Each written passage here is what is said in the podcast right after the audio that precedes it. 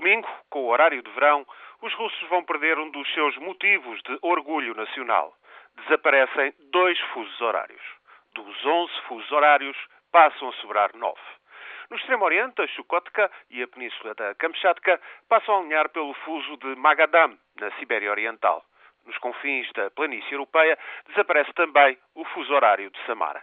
É uma medida promovida pelo presidente Dmitry Medvedev para facilitar contactos administrativos e comerciais ao longo dos 7.400 quilómetros que vão do enclave de Kaliningrad, no Mar Báltico, até à costa do Pacífico.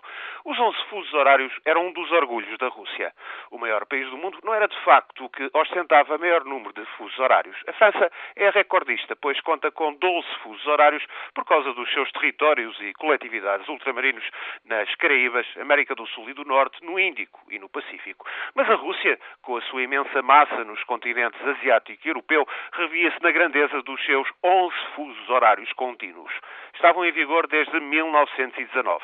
Eram mais um dos sinais da grandeza soviética e depois da grandeza russa, ainda que mais minguada. Eram bem mais do que os seis fusos dos Estados Unidos, com Alasca incluído e descontando outros três para as ilhas do Pacífico. Mais do que o Canadá, que também se reparte por seis fusos horários.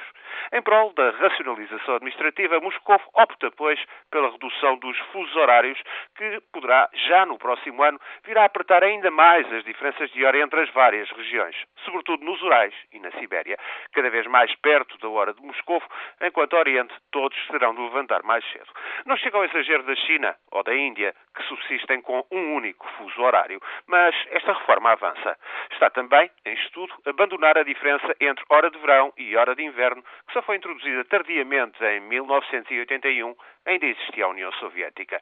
Parece coisa pouca isto dos dois fusos horários que se esvanecem na imensidão do maior país do mundo. Mas, para muitos russos, é como se a pátria perdesse um pouco mais da sua grandeza.